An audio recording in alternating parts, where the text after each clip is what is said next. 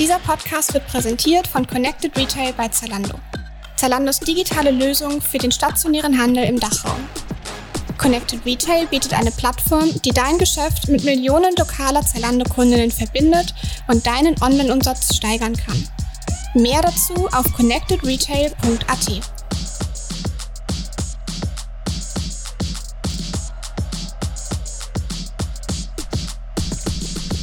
Herzlich willkommen zu einer neuen Episode der Handelszone. Mein Name ist Rainer Will und heute darf ich einen der erfolgreichsten CEOs des Landes bei mir begrüßen, Marcel Harasti, Vorstand der Rewe International AG. Lieber Marcel, schön, dass du da bist. Ja, vielen Dank für die Einladung. Wie geht's dir heute? Sehr gut, die Sonne scheint, ähm, da macht das Arbeiten noch mehr Spaß.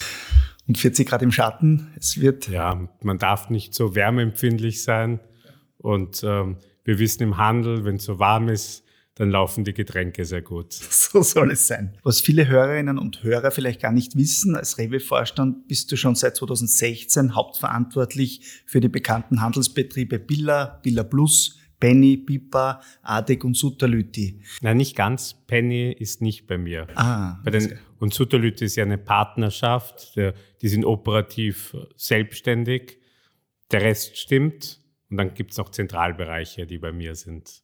Fein, dann werden wir ganz genau darüber heute noch sprechen und vor allem, wie du all die Formate, die du verantwortest, eben managen kannst, auch wenn dein Tag nur 24 Stunden hat. Stichwort Work-Life-Balance. Natürlich müssen wir auch über die Auswirkungen der Corona-Pandemie sprechen, über den Ukraine-Krieg, über die Klimakrise, die aktuelle Teuerungswelle und natürlich den Personalmangel in ganz Österreich. Und wie bei der Handelszone üblich soll es nicht nur um Berufliches gehen, denn viele Hörerinnen und Hörer interessiert es brennend, wie der Familienmensch Marcel Harasti privat tickt. Bevor wir loslegen, kommt zunächst mal unser Word Rap. Bitte antworte auf jede Frage mit einem Satz.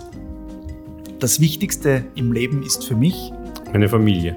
Meine allerbeste Eigenschaft ist das müssen eigentlich andere sagen, aber ich glaube, eine starke Eigenschaft ist, ähm, ich bin ein sehr positiver Mensch und ich bin nicht oder überhaupt nicht nachtragend. Mit Rewe verbinde ich? Meine berufliche Laufbahn die letzten 21 Jahre. In meiner Freizeit mache ich am liebsten?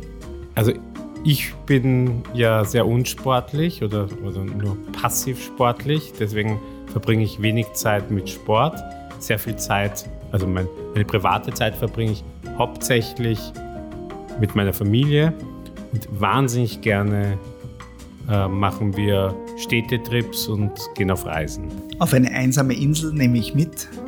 Ein Rückflugticket, ein, eine Kiste Bier, jetzt darf ich keine Marke sagen, um keinen Lieferanten böse zu machen, und ähm, ein, eine Bibliothek.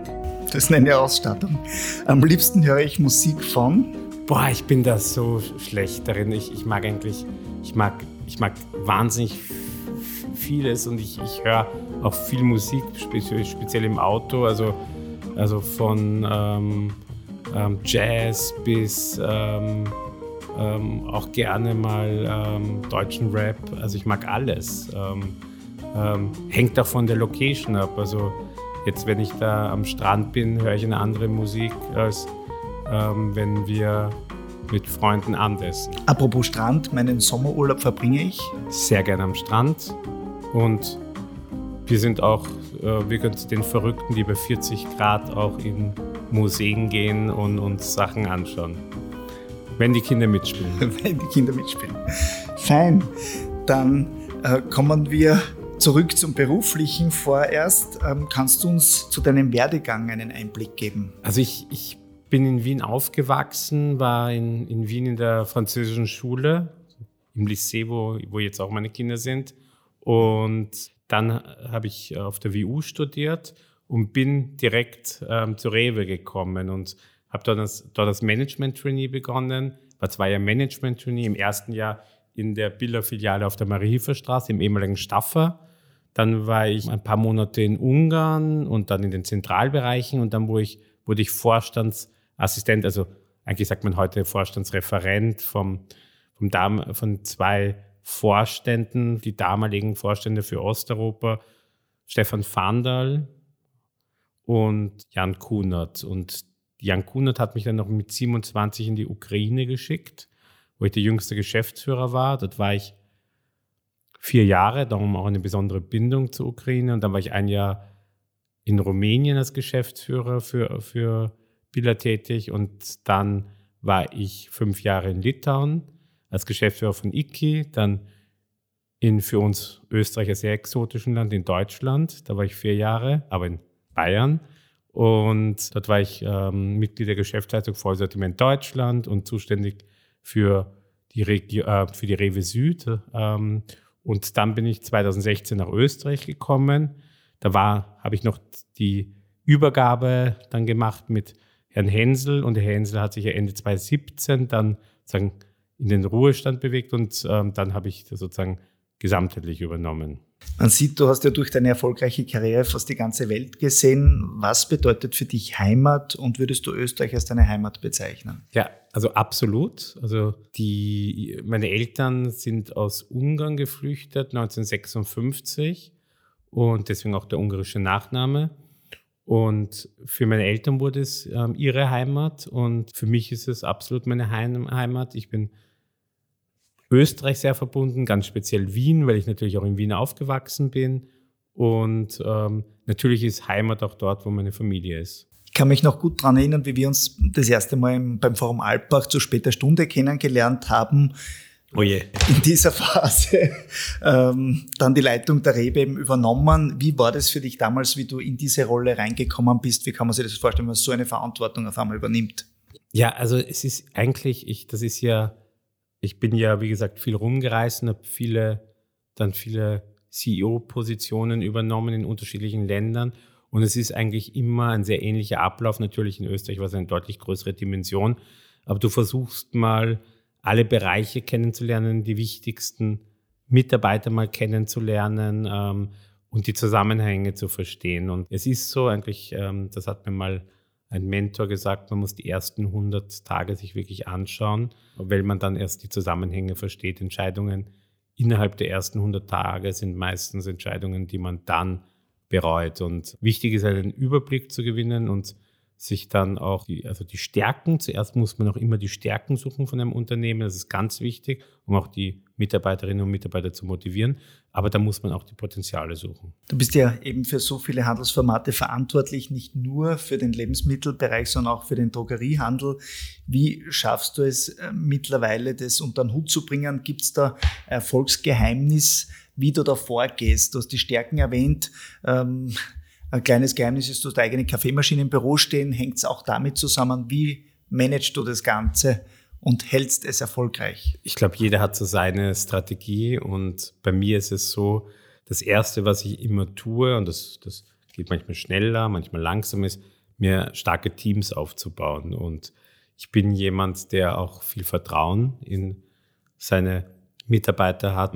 Also ich bin jetzt kein Kontrollfreak und ich bin auch, ich glaube, dass ich auch einen sehr informellen Kontakt pflege zu meinen zu meinem Team. Das heißt, sie können mich jederzeit anrufen und ähm, auch offen Themen besprechen. Ich glaube, ich meine, wir sind jetzt auch eine Generation, wo man anders führt als, als die vorige Generation. Also die Zeit der einsamen Wölfe ist vorbei. Und mit einem starken Team, dem man auch Vertrauen schenkt, dann kann man so viele unterschiedliche Formate führen. Anders wird es nicht gehen. Wie können sich die Hörerinnen und Hörer deinen beruflichen Alltag vorstellen? Das heißt, wie schaut so ein typischer Tag im Leben des Marcel Harasch aus? Gerne bevor du ins Büro kommst auch schon. Also in der Früh wahrscheinlich ähnlich wie bei allen anderen. Also ich stehe sehr früh auf. Also ich bin, also das, das war ich früher als, als äh, junger Mensch, also jetzt bin ich auch noch jung, aber als sehr junger Mensch nicht, aber ich stehe gern so um fünf auf und schaue, dass ich ähm, so ähm, als einer der ersten im Büro bin. Was ich schaue, ist also in, in der Früh, ähm, irgendwann bevor ich gehe, treffe ich noch dann meine, meine Familie und dann liebe ich es in der Früh äh, mal die erste Stunde alleine zu sein und ähm, sozusagen mal Mails zu bearbeiten, Zahlen, die Umsätze anzuschauen, ähm, mich auf den Tag vorzubereiten. Ich habe zum Glück eine super Assistentin und wenn die mal eine Woche nicht da ist, ist bei mir Chaos. Das also, kenne ich gut. die strukturiert alles komplett durch und ich brauche auch Struktur. Das ist mir extrem wichtig, weil ohne Struktur und das Zweite ist, ohne Pünktlichkeit funktioniert das nicht. Also wenn ich einmal unpünktlich bin, dann muss wirklich was passiert sein. Habe ich auch ein verdammt schlechtes Gewissen. Ich hasse das, auch wenn andere unpünktlich sind. Aber ich versuche Termine pünktlich zu beginnen und pünktlich zu beenden, weil sonst stellt sich der ganze, sonst, sonst funktioniert der ganze Tag nicht mehr und man muss Prioritäten setzen. Das habe ich auch ähm, in den Jahren gelernt. Also es sind immer hunderte Themen wichtig, aber es gibt immer Themen, die sind wichtiger als andere. Und ähm, wenn man wenn man sich darüber bewusst ist und sich die Prioritäten klar setzt und sich an diese Prioritäten hält, dann kann man auch, ähm, finde ich, so eine sehr vielseitige Verantwortung sehr gut managen. Kommen wir zur Vielseitigkeit, das ist ein super Stichwort. Wir alle haben noch die Diskussionen im Kopf, als um das Rebranding von Merkur zu Billa Plus gegangen ist. Wie äh, sieht deine Bilanz aus heutiger Sicht aus? Die beste strategische Entscheidung, seitdem ich in Österreich bin. Und ich habe das heute lustigerweise mit jemand anderen diskutiert. Es wäre so vieles nicht gegangen, was wir jetzt gemacht haben, hätten wir diese Entscheidung nicht getroffen. Und diese Entscheidung ist ja keine Entscheidung, die wir in der Früh beim Frühstück mit den Kollegen mal spontan getroffen haben, sondern sie ist Teil von einem langjährigen Plan und vielleicht nur kurz, wir haben 2018, 2019 Systeme zusammengeführt. Wir haben ein Recruiting Center gemacht. Früher gab es drei Recruiting Center. Wir haben aus drei Kundenkarten eine Kundenkarte gemacht. Wir haben aus drei Strategieabteilungen eine Strategieabteilung gemacht, etc., etc., etc. Das war 2018 und 2019. Da ging es um System zusammenführen. 2020 war es die Organisationszusammenführung. Da haben wir Bilder, Merkur, Ware, Immobilien zusammengeführt und haben daraus eben die große Bilderfamilie gemacht. Und das war 2021 und 2022 haben wir sozusagen den nächsten Schritt, die Betreiberformen, neue Betreiberformen, nämlich Kaufleute, die Bilderkaufleute. Hätten wir nicht diese eine Brand gemacht, dann hätten wir jetzt nicht sozusagen diese Marken, Eigenmarkenarchitektur machen können, die wir gemacht haben. Wir könnten nicht so viele Themen kommunizieren, die wir jetzt kommunizieren und so stark kommunizieren. Wir haben ja Regionen geschaffen, damit wir näher bei den Kundinnen und Kunden sind, aber auch bei den Lieferanten sind.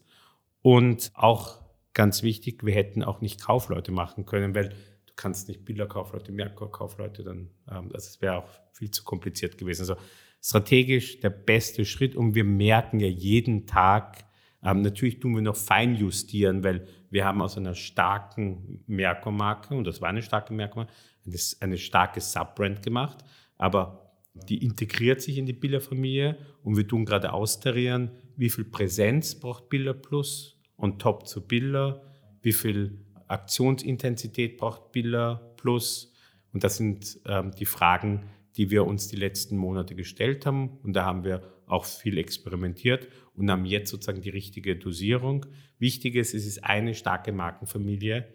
Und das, mit dieser Markenfamilie können wir einfach deutlich besser kommunizieren deutlich besser unser Sortiment spielen, deutlich besser unsere Eigenmarken spielen, deutlich besser Kaufleute betreiben.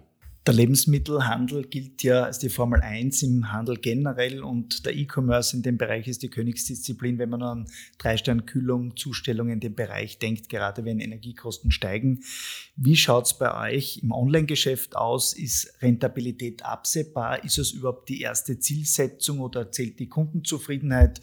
Was äh, habt ihr auch mit dem neuen Partner im Lebensmittel-Schnelllieferbereich Flink vor? Kannst du uns da einen Einblick geben in den Bereich? Also ähm, E-Commerce im, im LEH ist schon ein bisschen Masochismus, weil wir verschieben ja gesunden Umsatz, also guten Umsatz, mit dem wir Geld verdienen können, Richtung Umsatz, wo wir kein Geld verdienen. Trotzdem wissen wir, dass wir es machen müssen, weil wir nicht wissen, wie sich der Handel in zehn Jahren entwickelt. Und wir, wir werden immer, immer besser. Also wir, wenn man sich anschaut, die Verluste, die wir, die wir noch vor drei, vier Jahren gemacht haben, im Vergleich zu den, zu den Verlusten, die wir jetzt machen. Also wir wären schon deutlich besser, aber aktuell machen wir noch keine Gewinne, sondern wir investieren Geld. Also für mich sind diese operativen Verluste Investitionen für die Zukunft.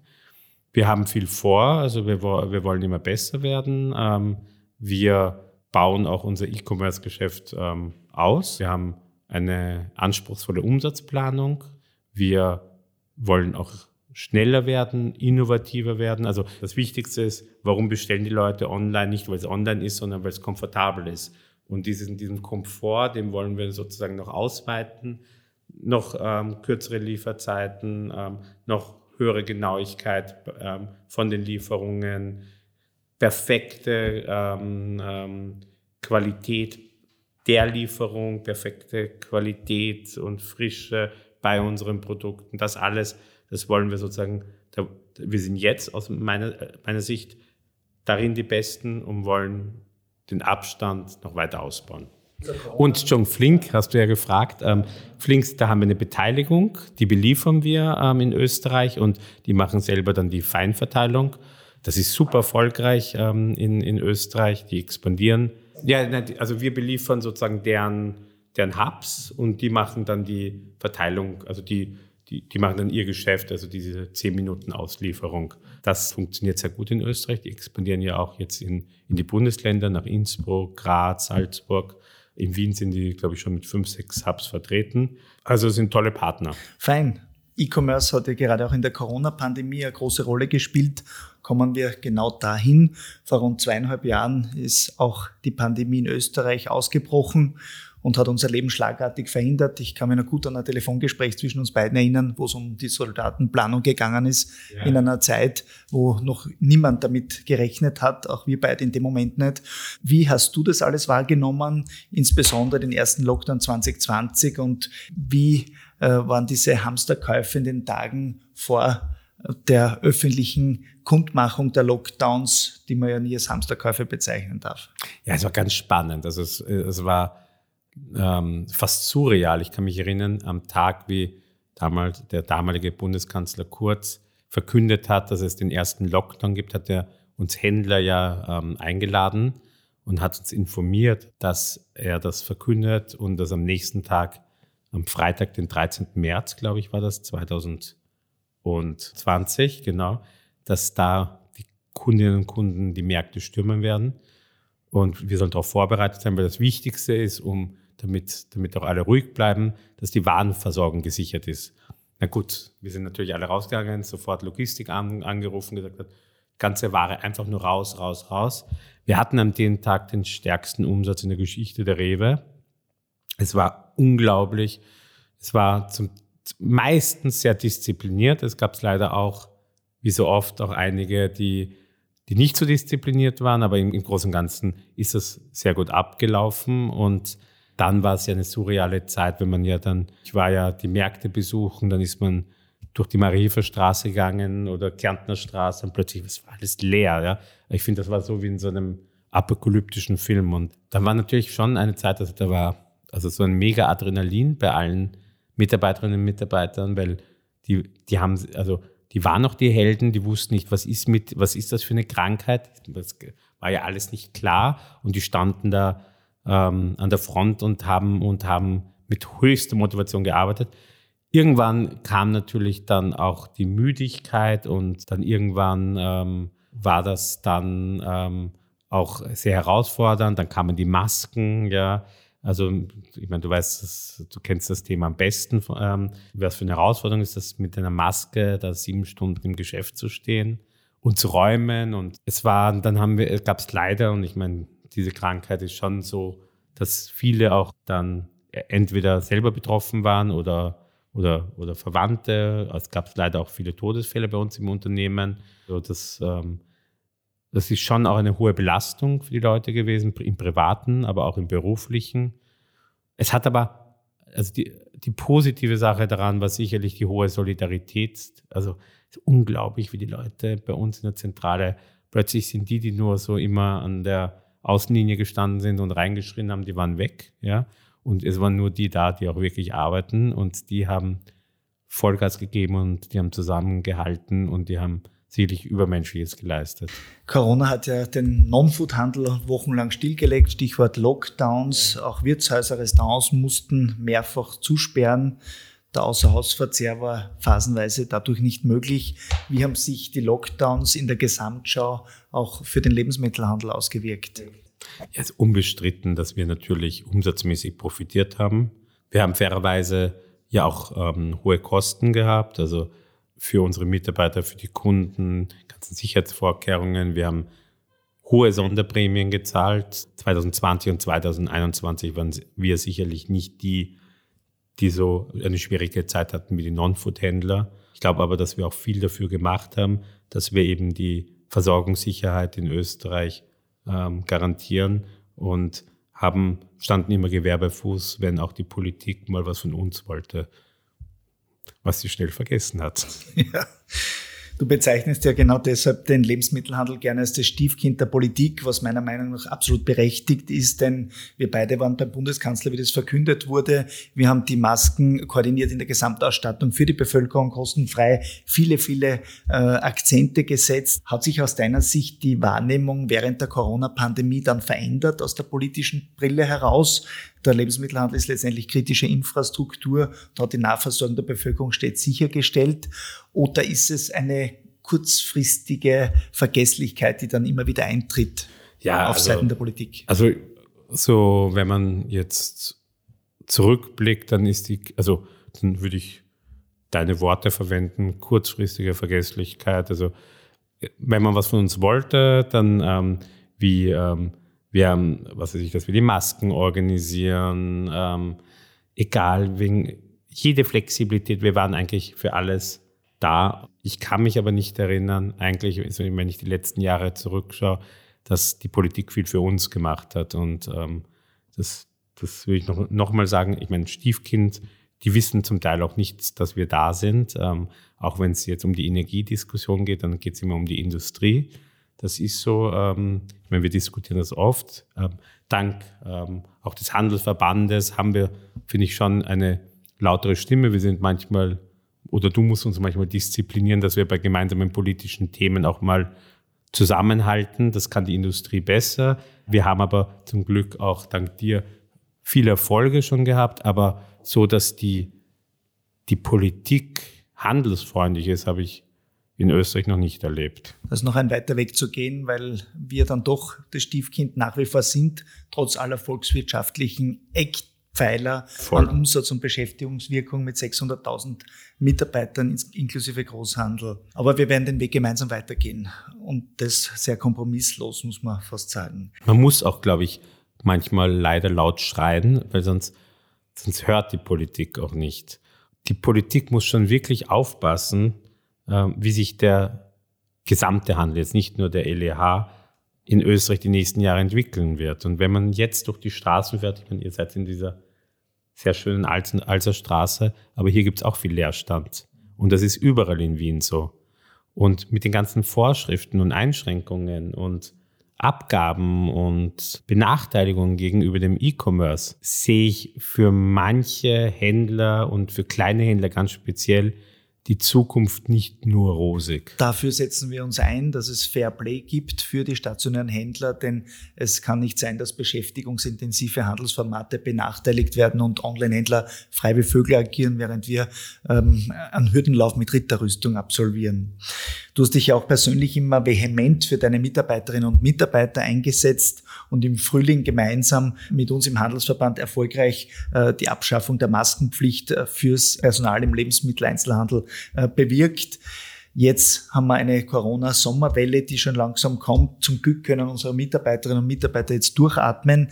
Glaubst du, werden wir bald wieder ein Comeback der Maskengeschäften erleben, erleben müssen? Das muss man, also und ich, ähm, also ich unterstütze sicher jede Entscheidung, die, die hilft, dass die Ansteckungen zurückgehen und dass wir nicht wieder eine Megawelle haben. Aber wir wissen, und das, ist, das haben wir ja immer proklamiert, ähm, nachgewiesenerweise ist es so, dass man sich in den Geschäften nicht wirklich ansteckt. Und man muss auch sagen, ähm, dass jetzt wieder Masken einzuführen, das wäre erst einmal für die Mitarbeiterinnen und Mitarbeiter bei 40 Grad ähm, wirklich unmenschlich für den Non-Food-Handel jetzt wieder Masken einzuführen, wäre aus meiner Sicht der Todesstoß. Dem ist nichts hinzuzufügen. Das ist genau der Punkt, leider. Da sind wir schon bei den multiplen Krisen, Ukraine-Krieg, Lieferverzögerungen, Inflation und Personalmangel. 2022 hat uns zwar leichte Entspannung phasenweise, was das Thema Corona betrifft, gebracht. Gleichzeitig sind aber andere Krisen ausgebrochen. Ein Auslöser dafür ist eben der Krieg in der Ukraine, wo du ja selbst einige Zeit lang gelebt hast, gearbeitet hast. Wie schätzt du die Lage dort vor Ort ein und äh, auch ein Stück weit perspektivisch? Das weiß wahrscheinlich nur der Herrgott und der nicht einmal, aber Hast du da für uns Wahrnehmungen, wie du diesen Krisenherd mit und mit der Wirkung auf Österreich einschätzt? Ich meine, es gibt mal diesen tragisch-menschlichen Aspekt und ähm, also wenn ein Verrückter wie Putin sozusagen jetzt in ein Land einmarschiert, in ein souveränes Land einmarschiert und dann da muss man wirklich von einem unmenschlichen Krieg sprechen, wo, wo es viele Tote schon gibt und, und, und Geflüchtete. Ähm, ich war, wie gesagt, selber vier Jahre ähm, in der Ukraine und habe in Kiew ähm, gelebt und habe hab viele Freunde dort und einige sind jetzt in Österreich und wir haben eine befreundete Familie, mit der wir sehr viel Zeit verbringen und das ist nämlich dramatisch. Ja? Also, da, also das, das sind menschliche Schicksale, das sind jeden Tag passieren dort Morde und jeden Tag sterben Menschen, die ähm, Hunderttausende oder Millionen Menschen, die auf der Flucht sind. Ähm, das ist ausschließlich die Schuld von, von diesem unmenschlichen äh, Putin-System, äh, das diesen Krieg ausgelöst hat. Auch ökonomisch haben wir die Auswirkungen.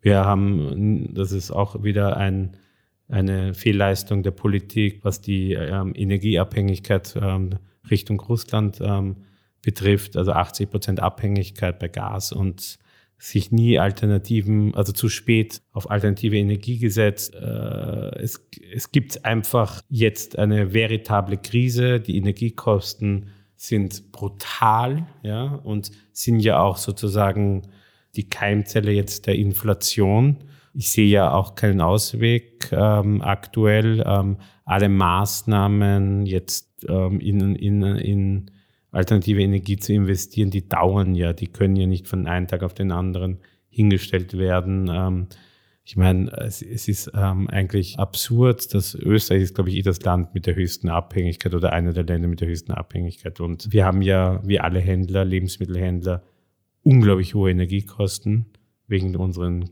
Kühlmöbel, Tiefkühlmöbel etc., wegen unserer Logistik. Da haben wir auch bis jetzt wenig ähm, Unterstützung der Politik bekommen. Aber diese hohen Kosten haben wir dieses Jahr und werden wir sicherlich auch nächstes Jahr haben. Davon ist leider auszugehen, denn auch wenn die kriegerische Handlung enden würde, was sich jeder Mensch äh, wünscht, dann werden die Sanktionen uns auf lange Zeit begleiten und damit die Auswirkungen die Treiber hast du schon angesprochen, Energie und Treibstoffkosten, die um über 100 Prozent angestiegen sind. Wenn man Ölembargo sagt, aus berechtigten Gründen, da muss man auch dazu sagen, dass Traktoren mit Diesel dadurch äh, sich natürlich im Treibstoff und in der Lebensmittelproduktion verteuern. Ja. Das wird oft nicht erklärt, sondern eher dann direkt im Handel wieder die Frage gestellt, warum steigen die Lebensmittelpreise, obwohl die Treiber woanders liegen und wir im Großhandel ja sogar schon um 25,1 Prozent, also ums drei bis vierfache im Schnitt teurer einkaufen. Das ist ja ganz wichtig, Entschuldigung, dass ich dich unterbreche, aber den vielen Leuten ist gar nicht bewusst, dass wir die Inflation jetzt monatelang abgefedert haben. Wir haben echt speziell auch im ersten Quartal, also die Forderungen der Industrie, ähm, da gibt es natürlich auch viele Trittbrettfahrer, die dann da, davon profitieren wollen. Die haben wir, da haben wir uns vehement dagegen gestellt, haben viel abgefedert. Wir haben immer dort, wo wir gewusst haben, es ist berechtigt, ähm, haben wir partnerschaftlich gehandelt. Und das heißt, wir haben da sehr viel von dieser Inflation abgefedert. Das bringt mich auch zur Frage, wie nachvollziehbar sind solche Forderungen noch mehr? Ähm, man hört eben, dass national bei landwirtschaftlichen Strukturen und Produzenten transparenter ist, aber mit längerer Haltbarkeit und größeren Transportkostenanteilen in der internationalen Beschaffung wird es schwieriger zu durchschauen. Trittbrettfahrer, ähm, hat es da Erlebnisse gegeben? Ja, voll. Also wir sind ja zum Glück ein internationales Unternehmen. Und wenn wir sehen, dass ein und der gleiche Lieferant im einen und gleichen Werk produziert, und was, ich nenne jetzt keinen Namen, aber ein sehr großer internationaler, uns mit Preiserhöhungen kommt mit 17, 18 Prozent. Und, der, und also die gleichen Produkte im gleichen Werk in Deutschland kommt er dann mit Preiserhöhungen von 5 Prozent. Ja gibt es auch ein Beispiel in die andere Richtung, dann wissen wir natürlich, dass viele auch diese Situation ausnutzen wollen. Unbestritten, und das ist speziell auch bei den österreichischen Lieferanten und bei den kleineren Betrieben, also da gibt, also das, da suchen wir auch eine partnerschaftliche Lösung. Die haben auch eine riesen Herausforderung mit, wegen den Energiekosten, den höheren Verpackungskosten. Alles, was nachvollziehbar ist, unterstützen wir. Aber sozusagen, dass dann wieder große internationale Lieferanten von dieser Situation übermäßig profitieren wollen. Also nicht mit uns. Das kann man noch begrüßen, weil im Lebensmittelhandel haben wir im Schnitt eine Marge von 1,5 Prozent und jetzt hat man schon so viel an Teuerung abgefangen und große Industrieproduzenten, globale, internationale, haben ja oft das Zehnfache an Marge und daher ist es ganz, ganz wichtig, dass man hier ganz, ganz genau drauf blickt, welche Rohstoffe und Produkte sind aus deiner Sicht ganz besonders von diesen Preissteigerungen betroffen und welche eigentlich weniger? Also es zieht sich, also wir haben natürlich ähm, höhere Kosten bei Weizen, wir haben bei ähm, Steigerungen bei beim Milchprodukt. Aber es, es zieht sich eigentlich durch viele Warengruppen. Und ähm, aber es ist auch wichtig, ich meine, dass man Alternativen bietet. Ich meine, wir haben zum Glück unsere Clever Eigenmarke, also unser Preiseinstieg, so wie viele andere Händler auch. Ähm, ähm, wir sehen auch, dass, dass natürlich, dass es sich jetzt gelohnt hat, da viel zu investieren. Da haben wir die gleichen Preise wie der Discount, ähm, bieten 650 Artikel an und wir haben, ähm, das muss man auch sagen, auch ähm, wenn das die ähm, Industrie nicht gerne hört, aber wir haben natürlich mit unserer Biller Leistungsmarke gleichwertige Alternativen zu den ganzen Markenprodukten, aber um 20, 30 Prozent günstiger und die boomen natürlich jetzt. Das wäre meine nächste Frage gewesen. Wie hat sich das Kaufverhalten der Kunden zuletzt geändert? Weil in der äh, Gesundheitskrise der letzten beiden Jahre und durch die Lockdowns ist die Sparquote gestiegen. Es hat der Fokus auf Regionalität zugenommen. Jetzt äh, scheint sich das ein Stück weit fast einzubremsen oder umzukehren. Äh, man vertankt das meiste oder braucht es für Elektrizität, dann bleibt nur noch für lebensnotwendige Güter, nicht für Konsumgüter. Und dort äh, nimmt man eher wahr, dass viele schon sehr, sehr genau darauf achten müssen. Also sieht man, dass die Warenkörper Warenkörper kleiner werden oder greifen Kundinnen und Kunden dann doch eben auf die günstigeren Eigenmarken? Bietet ihr wiederum mehr Rabattaktionen? Wie schaut es mit dem Biotrend aus? Also ich glaube, so drei Sachen. Das erste ist, also aus unserer Sicht bleibt aktuell der Biotrend und das Thema der Nachhaltigkeit. Man muss ja auch sagen, ähm, dass viele Leute zwar vorsichtiger einkaufen, aber weiterhin gesunde Produkte und nachhaltige Produkte kaufen. Das zweite ist schon, dass wir, und wir haben ja ähm, wir haben ja auch die letzten paar Jahre immer gesagt, uns sind ähm, Marktanteile egal. Marktanteile machen eher arm und haben ja eher geschaut, dass wir immer mehr in die Kurantpreise investieren. Wir haben ja letztes Jahr die größte Preissenkungswelle in der Geschichte von Biller gemacht und haben gesagt, ähm, wir reduzieren aber jedes Jahr die ähm, Aktionsanteile, auch wenn uns das, wie gesagt, Marktanteile kostet, aber Marktanteile kann man kaufen.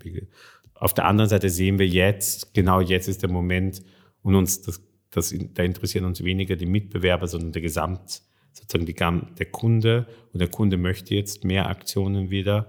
Das heißt, wir, wir, wir, wir reduzieren jetzt nicht weiter die Aktionen, sondern investieren an der einen oder anderen Stelle auch in gute Aktionen, pushen aber weiterhin einen attraktiven Kurantpreis. Und dann ist der dritte Punkt, das sind die, die Eigenmarken.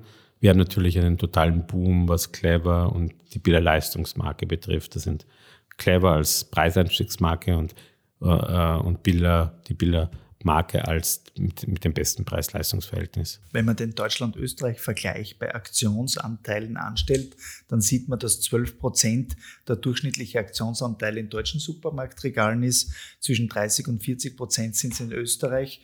Wo liegt deiner Meinung nach der gesunde Bereich? Und äh, wird die Inflation noch zu mehr Preisaktionen führen, führen müssen? Also wir sind jetzt eben bei, bei im, im, Vollsortiment jetzt ähm, bei 40 Prozent, kann man schon sagen. Geht, also das sind die Nielsen-Messungen. Also eigentlich, ähm, und das haben wir, wir haben, glaube ich, die letzten drei Jahre um immer so um ein Prozent unseren Aktionsanteil reduziert, was eigentlich relativ viel ist. Und sind auch nicht mehr die, die den höchsten Aktionsanteil haben.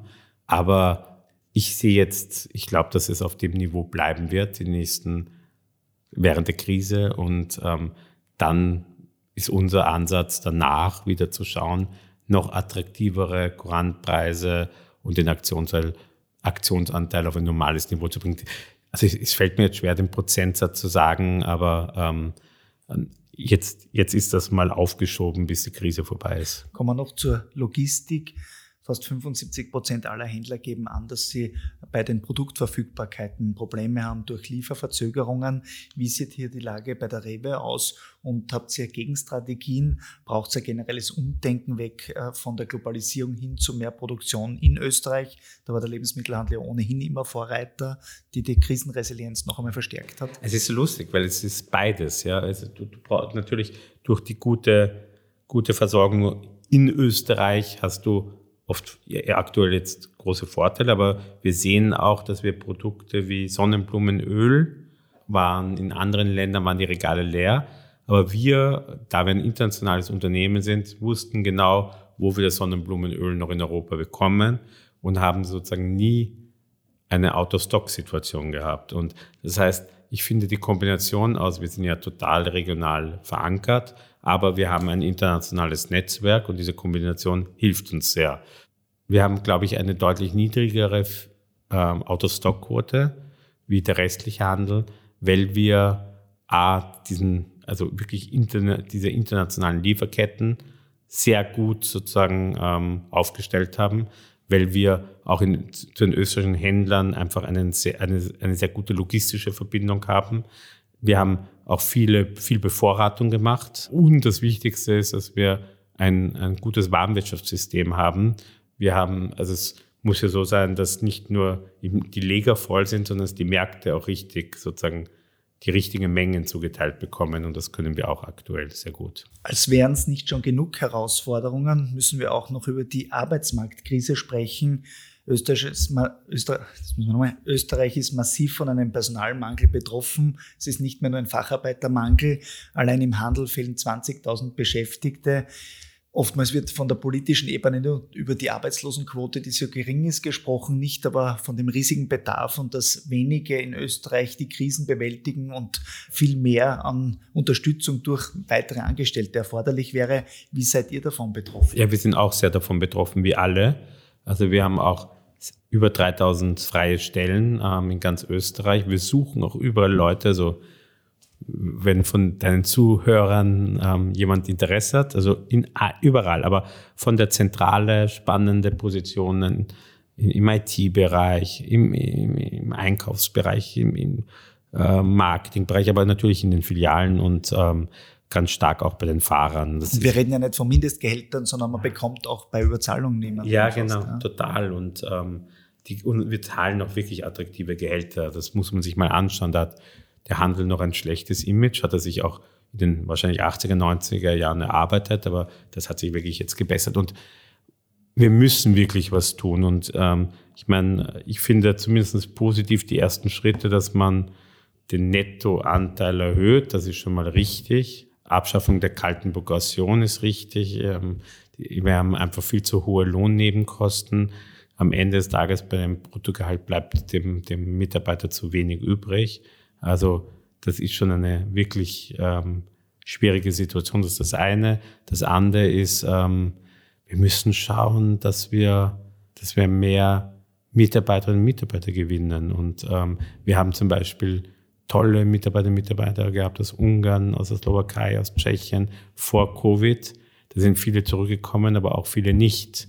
Da müssen wir schauen, dass wir attraktiv sind ähm, ähm, aus, aus unseren Nachbarländern, dass es Spaß macht und interessant ist, finanziell auch interessant ist und auch, dass die Voraussetzungen da sind, dass die Leute bei uns arbeiten können was kann die Bundesregierung machen, damit man eben gute Leute anzieht und äh, auch für Unternehmen es erleichtert, Mitarbeiter anzustellen?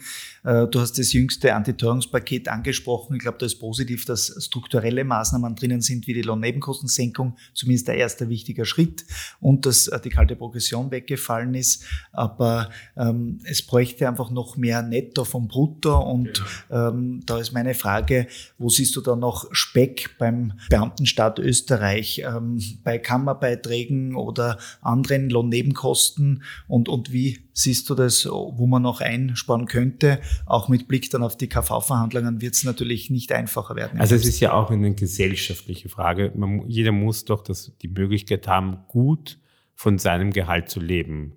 Und in Österreich ist Arbeit viel zu hoch besteuert. Und das ist nicht fair. Und ähm, es kann nicht sein, dass wenn man ähm, ein attraktives Bruttogehalt hat, dass dann so wenig netto übrig bleibt. Und da muss, muss, muss die Regierung ansetzen. Und nat natürlich kann man auch einen Staat effektiver führen. Ich meine, man muss, jetzt haben wir so viele Regierungswechsel gehabt, so viele Ministerwechsel. Also in einem, in einem Unternehmen, das so viel Manager wechselt, könnte, gäbe es auch keine Stabilität und auch keine Strategie und auch keine Vision. Und ich meine, man muss nachhaltig ähm, dran arbeiten. Ich meine, wir sind, äh, wir haben viele Bundesländer, wir haben deswegen auch viele Doppelungen bei Regelungen. Ich meine, du kennst dich da besser aus, aber wir sind schon oft kompliziert als föderales. Äh, ein föderales System hat Vorteile, aber auch hohe Komplexität. Ich meine, dann ähm, natürlich zahlen wir hohe Kammerbeiträge, ähm, also im, im, im Millionenbereich, ähm, so wie alle Unternehmen, muss man auch schauen, ob die Höhe wirklich angemessen ist oder ähm, ob man das Geld, ob man nicht mal auch den Unternehmen gesagt, man reduziert diese Beiträge und man gibt den ähm, Unternehmen die Möglichkeit, dieses Geld für Mitarbeiter zu investieren, für Ausbildung zu investieren, für Lehrlinge zu investieren. Ich meine, wir müssen, ähm, wir müssen auch umdenken und wir müssen jedem Händler die Möglichkeit bieten. Ich, ich habe mich ja immer eingesetzt für verlängerte Öffnungszeiten. Jetzt ist es aktuell schwierig, weil die Arbeitsmarktsituation so ist. Aber wenn wir jetzt langfristig schauen, ich meine, jeder jede Möglichkeit sozusagen ähm, für Händler äh, ein Geschäft zu machen, ob das ein kleiner Händler oder größer, muss der Staat unterstützen. Kommen wir noch äh, zu was Positivem. Ja. Ähm, Thema Bio-Herkunftskennzeichnung und ja. Tierwohl. Es gab zuletzt einen Tierwohlgipfel mit Bundesminister Rauch. Dabei ist die Einführung einer verpflichtenden Tierhaltungskennzeichnung bis Jahresende angekündigt worden. Eine gute Entscheidung. Wie kann man äh, hier auch die Landwirtschaft mitnehmen? Wie siehst du das? Die, äh, dieser Gipfel ist ähm, gut und schön, ähm, aber war auch ein bisschen pro forma, weil Tierwohlkennzeichnung verlangen die Händler und wir ganz speziell und als erster schon seit Ewigkeiten. Also einfach machen, ja. Weniger Veranstaltungen für die Medien, mehr arbeiten. Das ist das Erste. Und ich glaube, dass die, der Politik muss bewusst sein, das Tierwohl ist kein Randthema mehr und das muss auch der Landwirtschaft bewusst sein. Und wir fordern zum Beispiel die Abschaffung der Vollspaltböden weil das ein, ein, ein, eine Folter ist für die Tiere. Da muss, da muss die Landwirtschaft in die Zukunft schauen. Und es ist ja, es gibt ja auch einen Grund, warum immer mehr zu Flexitarier, Vegetarier oder zu Veganern werden, weil sie nicht, weil sie, weil sie in solche, ähm, weil sie Landwirtschaften sehen, wo, wo Schweine einfach ähm, schrecklich behandelt werden. Und so meine Kinder fragen mich, wenn wir Fleisch kaufen, ist es aus Tierwohlhaltung. Und das interessiert die Jugendlichen und das interessiert die Kinder und das interessiert mich auch. Und wir machen auch viel. Wir stellen ab Herbst unsere Fleischdecken auf Tierwohlhaltung um. Ja? Und, und wir werden dort nur Fleisch aus Tierwohlhaltung verkaufen. Und das machen wir und wir werden noch viel mehr machen. Ähm, wir, wir erweitern unser Fleischsortiment aus Tierwohlhaltung und die Politik soll endlich mitziehen und soll auch mutig sein und die Landwirtschaft soll mutig sein und die Landwirtschaft muss genauso innovativ sein wie alle anderen Händler und ähm, nur weil es gestern so war, heißt es nicht, dass es morgen so sein wird. Und damit es morgen so bleibt, wird es wichtig sein, dass auch die Qualitätskontrollen sich verbessern von Seiten des Staates, wenn man die AMA hier auch anspricht. Also da gibt es einfach zwei Einzelfälle, aber es muss strukturiert einfach noch besser kontrolliert werden. Voll. Kommen wir noch zum Thema Transparenz und dann sind wir natürlich bei der Herkunftskennzeichnung, bei der verpflichtenden. Hier ist der heimische Handel stets in Vorleistung gegangen. Bei Billa kommt das Frischfleisch zu 100 Prozent aus Österreich. Auf der anderen Seite bremsen aber oftmals die Gastrovertreter und äh, wir sehen es aber eigentlich ja so, dass der Konsument ja überall das Recht haben soll, zu erfahren, wo das Fleisch eigentlich herkommt, wo das Essen eigentlich herkommt. Und das war ja ein langer Prozess, dass man ähm, vom Kindergarten bis zu den Spitälern, aber bei den ministeriellen Kantinen auch für mehr Transparenz sorgt. In der Gastronomie ist auch ausständig. Wir sind schon lang dabei. Wie äh, verortest du das Thema? Ich finde, das ist wirklich lächerlich und das ist scheinheilig. Und es kann nicht sein, dass es ein Ministerium gibt, vertritt die Interessen der Landwirtschaft und die Interessen der Gastronomie und Hotellerie, aber nicht die Interessen vom Handel. Also fordert sie vom Handel die Herkunftskennzeichnung, aber nicht von, ihrem, von ihren Klienten. Und das geht ja nicht, ja. Nur weil die Landwehr, Landwirtschafts, äh, weil das Landwirtschaftsministerium auch die Gastronomen und die Hoteliers und die Kantinen vertritt, sagen sie, nein, bei denen geht das nicht, weil die müssen auf den Preis schauen.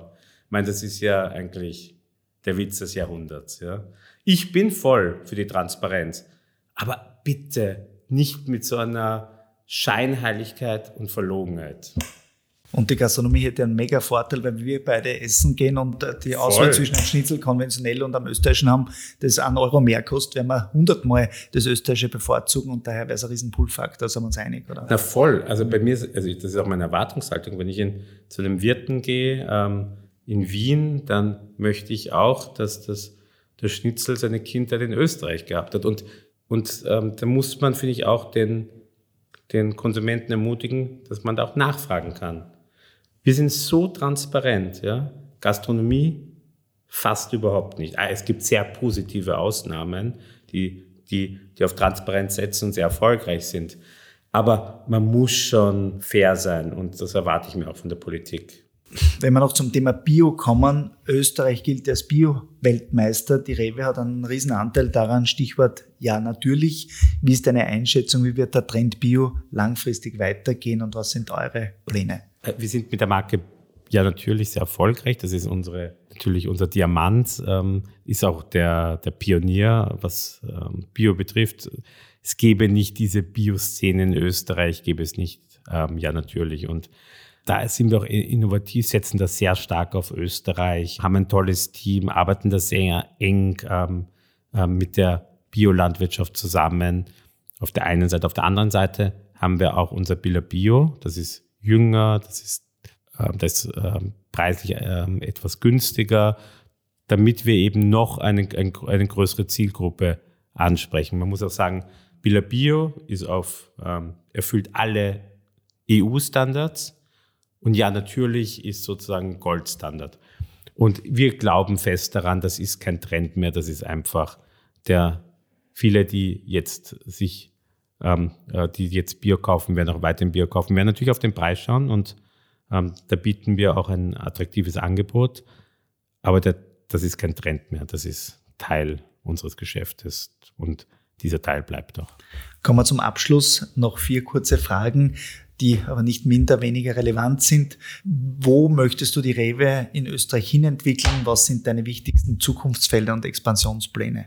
Wir haben ein klares Ziel mit Bilder die Nummer eins beim Kunden zu sein, in der Kundenzufriedenheit. Mit Billa Plus im Verbrauchermarkt, mit Billa im Supermarktbereich. Das ist, das ist unser oberstes Ziel. Alles andere, Erträge und Co., sind Nebeneffekte. Und das ist das Ergebnis einer hohen Kundenzufriedenheit. Ich möchte nochmal Pippa erwähnen. Wir haben Pippa erfolgreich saniert. Pippa ist ähm, sehr erfolgreich unterwegs. Auch mit Pippa, wir wachsen jetzt seit im dritten Jahr schon deutlich stärker als der Restmarkt. Ähm, wir bringen unglaublich viele Innovationen. Pippa steht für Schönheit, steht für Gesundheit und ähm, wir haben ein tolles Team und wir wollen mit Pippa auch beim Kunden in der Kundenzufriedenheit die Nummer eins sein. Am 29. und 30. September werden wir uns ja in Gmunden beim Tag des Handels wiedersehen eigentlich eine Veranstaltung, die du geboren hast und wir dann äh, umgesetzt haben, muss man ganz ehrlich einmal sagen, danke an dich an dieser Stelle. Wie wichtig sind für dich Kongresse wie der Tag des Handels? Also es gibt wenig Kongresse, die für mich wichtig sind. Der Tag des Handels gehört dazu, weil ich da, wir hatten da super spannende Diskussionen. Es ist auch gut, dass man da ähm, in den Austausch geht und auch mal bei einem Glas Wein oder einem Glas äh, Bier mal auch ähm, mit mit der Landwirtschaft, mit der Industrie diskutiert. Aber auch, es ist ja auch schön, ähm, ähm, die Mitbewerber zu treffen und ähm, anstoßen kann man ja. Ich finde, man ähm, ist wichtig, ein fairer Wettbewerb und ähm, wir arbeiten ja am gleichen Markt. Das ist mir wichtig. Ich, ich, ich bin ein bisschen gegen die Inflation an Veranstaltungen, weil ich habe das Gefühl, nach Covid will jeder eine Veranstaltung machen und jeder, der vor Covid eine gemacht hat, macht jetzt drei. Also ich gehe, versucht alles abzusagen, was irrelevant ist und ähm, das ist vieles. Und es gibt wenig gute Veranstaltungen, deine gehört dazu. Ich freue mich auch, ähm, ähm, dass jetzt, dass die Leute wieder zusammenkommen. Also gibt es ja viele spannende Menschen, die man sehr, sehr gerne trifft. Fein, dann kommen wir noch zu einer abschließenden Empfehlung, die du in Richtung Politik mit den Hörerinnen und Hörern teilen möchtest. Wir beide setzen uns, glaube ich, für moderne Strukturen im Staat ein, für einen wettbewerbsfähigen Standort. Wir sind nicht gerade die größten Fans von Kommerzialräten. Stichwort Ombudsstelle. Das soll einfach eine niedrigschwellige Möglichkeit für Landwirte sein, dass man äh, auch einmal eine Beschwerde abgeben kann, ohne rechtlich vorzugehen. Drei Jahre hat die Politik braucht, bis es umgesetzt wurde. Was wäre für dich noch so ein Punkt, den du äh, einfordern möchtest, damit ähm, der Standort besser wird für den Handel? Also mein großer Wunsch an die Politik ist weniger Populismus, ähm, weniger ähm, Showveranstaltungen. Ähm, ich meine, die Einrichtung der Ombudsstelle ist ein gutes Beispiel. Das haben wir schon seit gemeinsam seit Jahren gefordert. Ähm, jetzt kam es nach dann drei Jahren Verspätung. Ähm, nicht nachvollziehbar uns ist wichtig, ein gutes Zusammenspiel mit, mit, mit, mit allen Partnern ähm, ähm, in unserer Branche. Also wir wollen eine gute Zusammenarbeit haben mit der, mit der Landwirtschaft, mit der Industrie. Ähm, wir wollen auch gut mit der Politik zusammenarbeiten. Was uns stört, ist, dass die Politik manchmal uns gegen, also auch ausspielt, also die Landwirtschaft gegen den Handel, den Handel gegen die Landwirtschaft.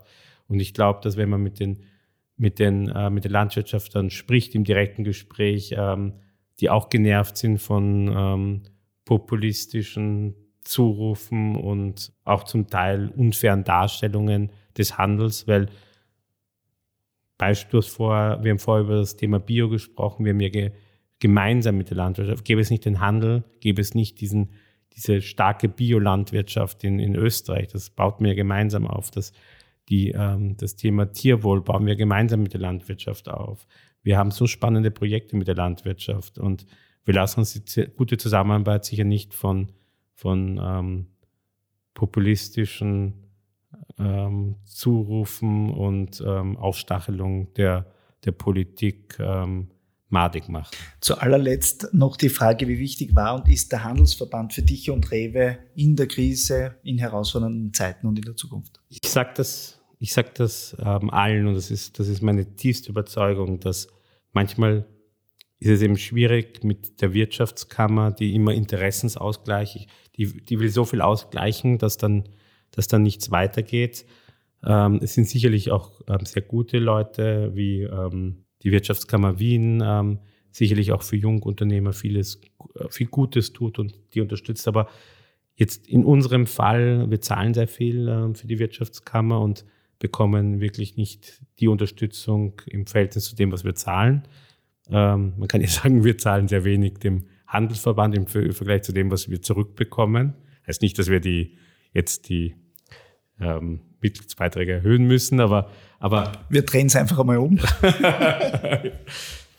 Können wir Dann sehen wir, was möglich ist. Ja, das, und, und ähm, nein, und das ist, ihr seid einfach ein Schnellboot und ihr seid, ähm, also dich kann man ja manchmal, habe ich ein schlechtes Gewissen, wenn ich dich am Wochenende so anrufe, dich kann man immer anrufen. Du bist, ähm, du setzt dich auch ähm, für alle Händler ein, ähm, egal ob klein oder groß ähm, ähm, und, und für alle Branchen und man ganz ehrlich, ähm,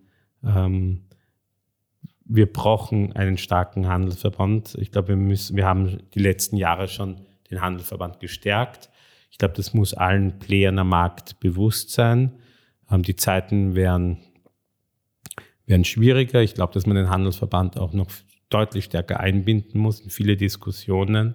Ich glaube, dass es unnötig ist, dass es da Eifersüchteleien gibt ähm, zwischen ähm, Wirtschaftskammer und Handelsverband. Ich würde mir wünschen, dass die Wirtschaftskammer auch etwas flexibler und wendiger und schneller und günstiger ist. Aber ich, ich, ich ähm, und ich weiß das nicht nur jetzt von, mein, von, von meinem Team, die sehr, sehr, sehr zufrieden ähm, ist mit, dem, mit der Zusammenarbeit. Also meine Leute sagen wirklich, das funktioniert einwandfrei. Aber ich weiß auch von kleinen Händlern, die sagen, okay, sie können sich ähm, auf dich und dein Team, du hast ja auch ein super Team verlassen. Und ich glaube, wir haben vieles vor, wir müssen viel verändern. Die Zeiten werden schwierig. Wir haben die schwierigste Arbeitsmarktsituation seit Jahren am Markt. Wir haben Energiekosten. Da werden es manche Unternehmen nicht schaffen, Wir werden ähm, nach der Sommerzeit, wenn die Leute auch das Geld für die Reisen ausgegeben haben und das Ersparte aus Covid, werden wir im Herbst sicherlich auch einen, keine leichte Zeit haben. Ich, ähm, ich, ich möchte das Wort Rezession nicht inflationär verwenden, aber viele, es gibt schon viele Anzeichen, dass wir eine schwierige wirtschaftliche Situation haben und da brauchen wir Verbände wie den Handelsverband, die dann wirklich sich ähm, für unsere Interessen einsetzen. Vielen, vielen Dank. Danke dir und äh, gemeinsam werden wir die Herausforderungen definitiv bewältigen. Lieber Marcel, vielen Dank für das spannende und vielseitige Gespräch. Danke. Danke.